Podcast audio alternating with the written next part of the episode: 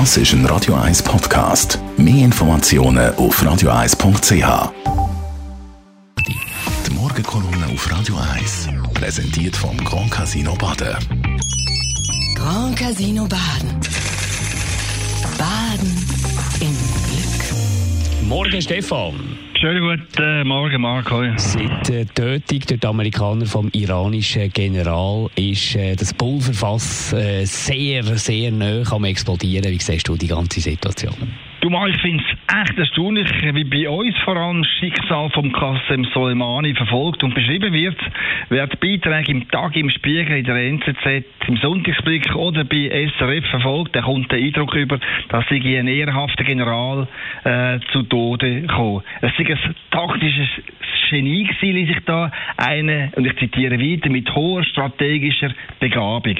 Der Held von den Schlachtfeldern aber, der sei von den Amerikanern kaltblütig abgemorxt worden und der böse, böse Donald Trump hätte mit seiner Cowboy-Aktion im Nahen Osten einen Flächenbrand ausgelöst oder wie er so beschreibt, der Trump hätte ein äh, politisches Erdbeben ausgelöst.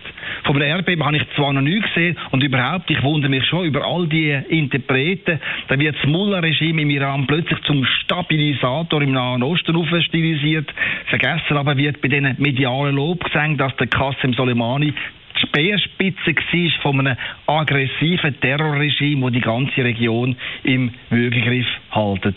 Der Soleimani hat den Auftrag gehabt, den Wahn vom schiitischen Gottesstaat in die arabische Welt zu tragen oder besser mit Waffengewalt und Söldnertruppen den Einfluss von Teheran zu verstärken. Er hat darum Terrororganisationen wie die Hisbollah oder die Al-Nur-Brigade finanziert und ausgerüstet mit dem Ziel, in Syrien, im Libanon, in Afghanistan, Jemen oder im Irak die Interessen der Mullahs durchzusetzen. Wie das geht, hat der Soleimani in Syrien vorgemacht. Da hat er mit Söldnern gesorgt, dass sich der Diktator Bashar al-Assad bis heute an der Macht kann halten kann. Am Assad sein Überlebenskampf, der das ganz nebenbei gesagt, hat bis heute eine halbe Million Menschen das Leben gekostet und 10 Millionen von Syrern zur Flucht ins Ausland getrieben. Kurz und gut, der Assad-Verbündete, der Qasem Soleimani, ist immer zuvorderst gestanden, wenn unschuldige Zivilisten vertrieben oder ermordet worden sind.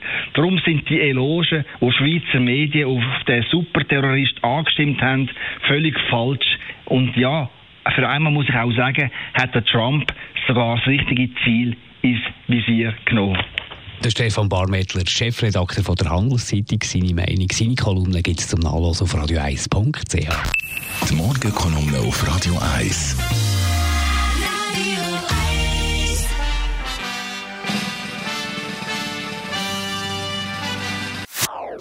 Das ist ein Radio 1 Podcast. Mehr Informationen auf radio1.ch.